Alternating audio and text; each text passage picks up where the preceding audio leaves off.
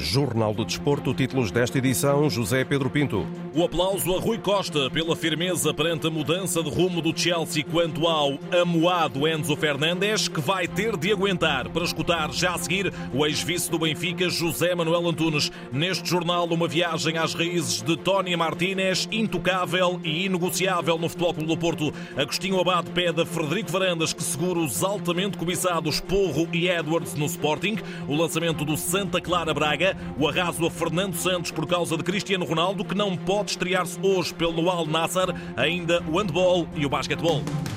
Jornal do Desporto, edição José Pedro Pinto. O Benfica está a agir bem ao aguentar firme perante a mudança de ideias do Chelsea e perante a indisciplina evidente de Enzo Fernandes. Os ingleses já nem disfarçam o recuo, apontam agora uma proposta de menos de 100 milhões de euros e tentam envolver os jogadores como moeda de troca, com as águias a manterem-se inflexíveis perante a cláusula inegociável de 120 milhões de euros de um jogador que quer a todo custo sair da luz. Uma posição de força de Rui Costa, aplaudida na Antena 1 pelo ex-vice-presidente dos encarnados, José Manuel Antunes. O assunto não, não é fácil, devido ao ato de indisciplina que, inesperado que o jogador teve, de, portanto, faltar aos dois treinos e de se ter ausentado para Buenos Aires contra as instruções que tinha da, da equipe técnica, nomeadamente do treinador, e portanto é uma situação que, que, ficou um bocado complicada, porque por um lado não se pode permitir este ato de indisciplina, porque contamina obviamente o balneário, e por outro lado é um ativo bastante importante e que estava era o,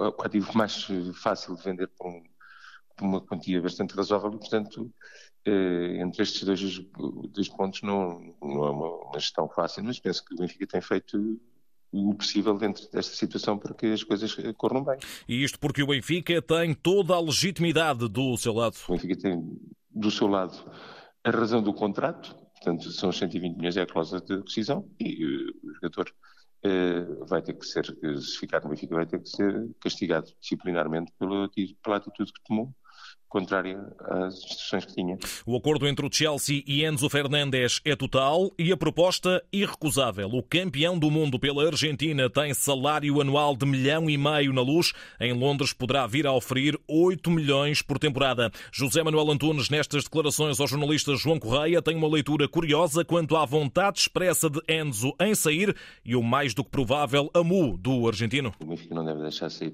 abaixo dos valores de rescisão e essa coisa do contrariado é, é tudo muito relativo. Pode ficar contrariado uma semana, 15 dias depois, quando vir que para se valorizar e para sair que tem que voltar a jogar ao seu nível, voltar a jogar ao nível.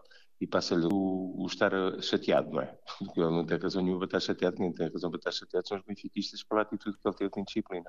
Mas agora a questão que se coloca é: jogará ou não Enzo Fernandes amanhã frente ao Portimonense? Tem a palavra Roger Schmidt, mas o ex-dirigente das Águias sabe bem o que faria se fosse com ele. Acho que ele não deveria jogar embora esteja sinceramente mais preocupado agora que os dois capitães, o Rafa e o Otamendi, não, não joguem, porque razões também de estarem castigados pela disciplina, mas uh, preocupa mais isso que provavelmente o Enzo.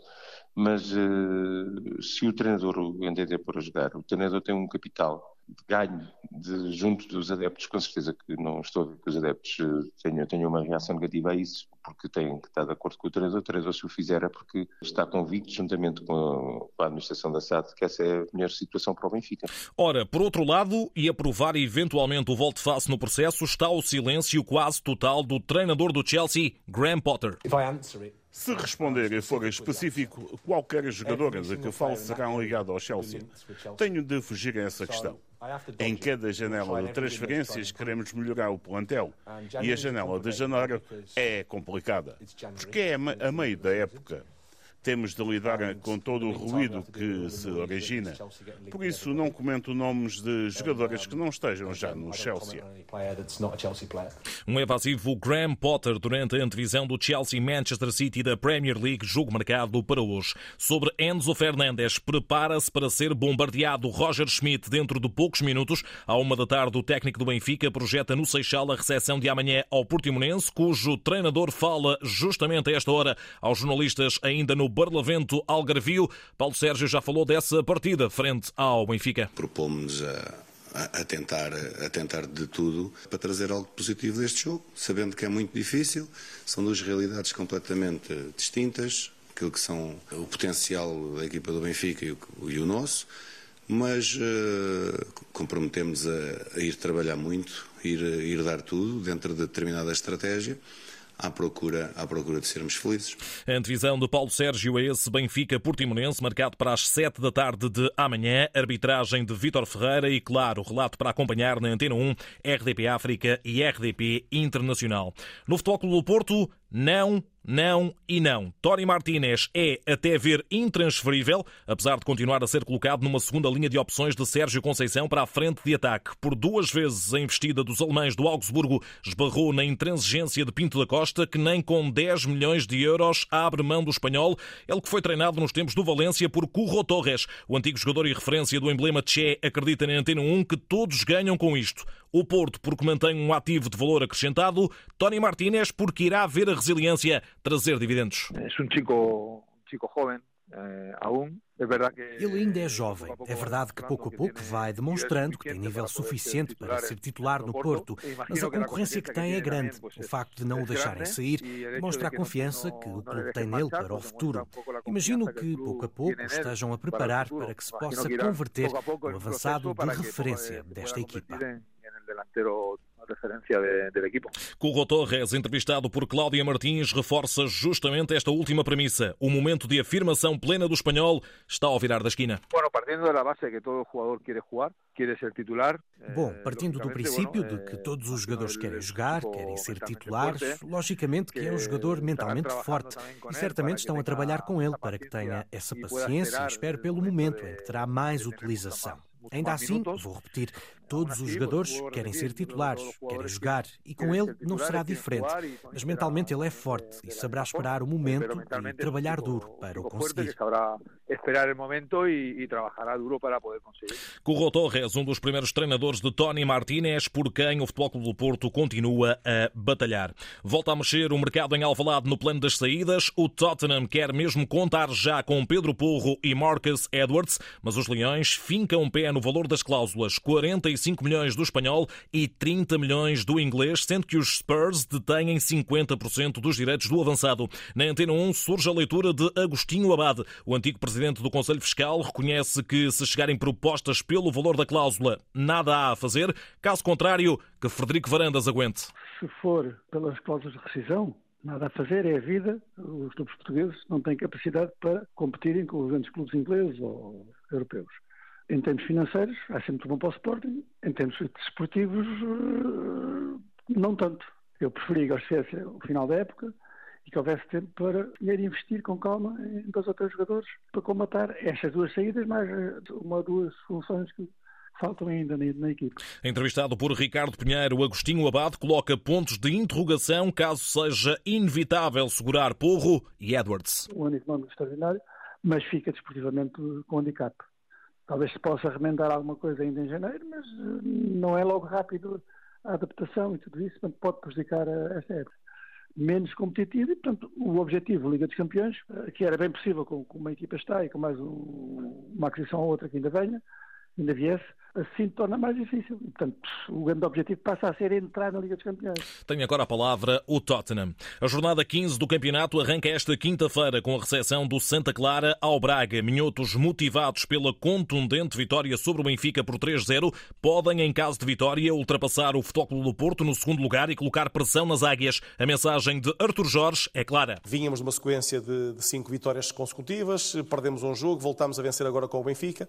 Portanto, é esta sequência que nós queremos aumentar, dar continuidade a jogos a ganhar, ainda que estrategicamente possa haver uma alteração ou outra, do ponto de vista não só estrutural, mas também sobre aquilo que possam ser nuances dentro de uma mesma estrutura. O Santa Clara de Mário Silva tem seis pontos de avanço sobre a zona de despromoção, não vence desde a pausa no campeonato para o Mundial e o treinador sabe bem que Braga terá pela frente. Um excelente jogo contra o Benfica, depois de uma derrota também difícil contra o Sporting, nós da nossa parte esperámos um jogo como todos difícil, um Braga muito motivado depois daquilo que aconteceu na semana anterior e nós, depois do que nos aconteceu na semana anterior, acho que temos que dar uma, uma resposta. O Santa Clara Braga arranca às 8 e um quarto da noite, menos uma hora nos Açores. Arbitragem de Miguel Nogueira, informações de Roberto Serpa na Antena Nacional e relato de Carlos Rodrigues na Antena 1 Açores. Abertura de ronda igualmente na segunda Liga. Jornada 15 arranca com o líder Moreirense a visitar Matozinhos para defrontar o Leixões.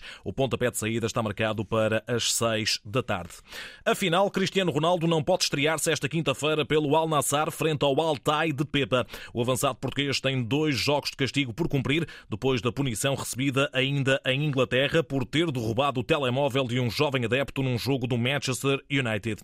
Ora, das últimas horas surge uma defesa acérrima de CR7 que o presidente do Governo Regional da Madeira diz estar a ser autenticamente destratado desde o polémico Mundial do Qatar para a seleção nacional. Miguel Albuquerque não deixou pedra sobre pedra e nem Fernando Santos escapou. O que se segue é para escutar com toda a atenção. É o português mais conhecido e levou os padrões da excelência e da qualidade do país levou o nome do país a todo o lado e agora, por isto não ter corrido bem no Qatar, começaram a dizer barbaridades sobre o Cristiano Ronaldo. Ou seja, um conjunto de medicos. E também, ainda mais medico, é um treinador que tem o melhor jogador do mundo. Para humilhar o melhor jogador do mundo, mete na bancada. Portanto, isto é tipo português. Ainda bem que o selecionador foi posto no olho da rua.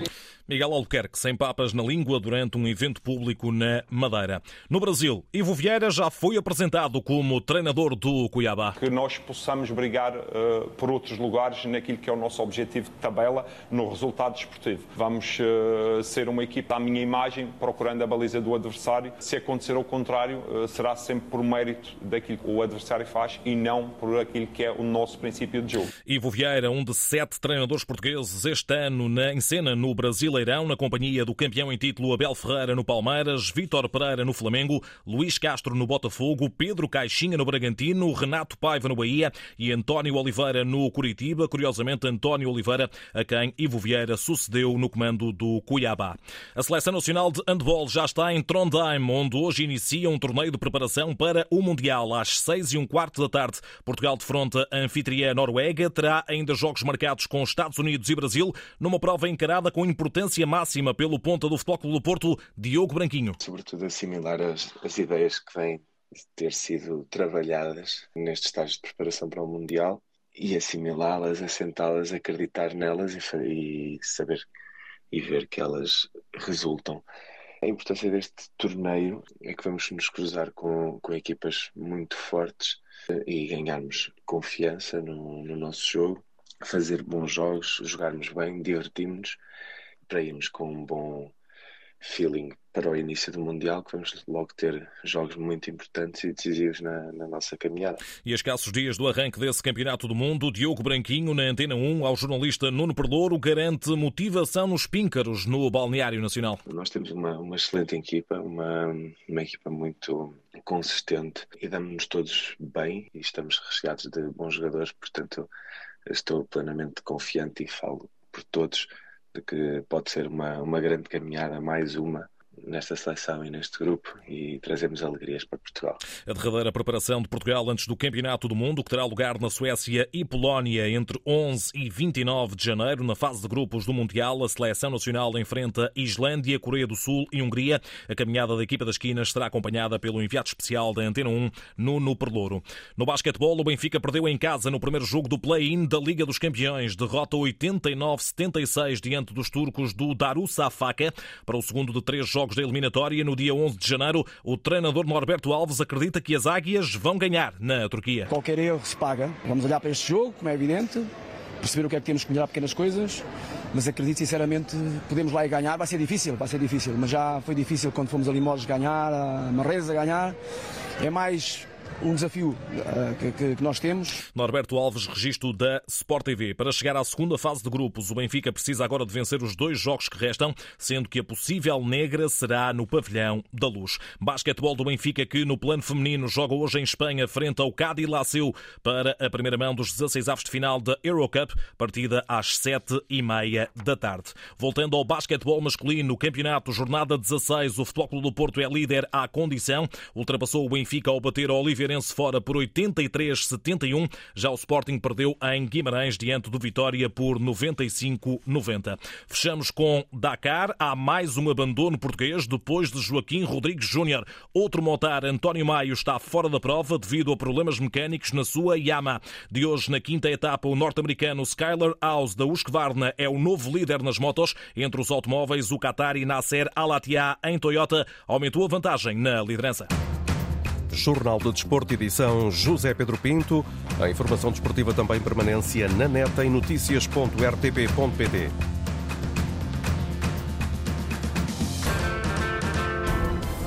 Antena 1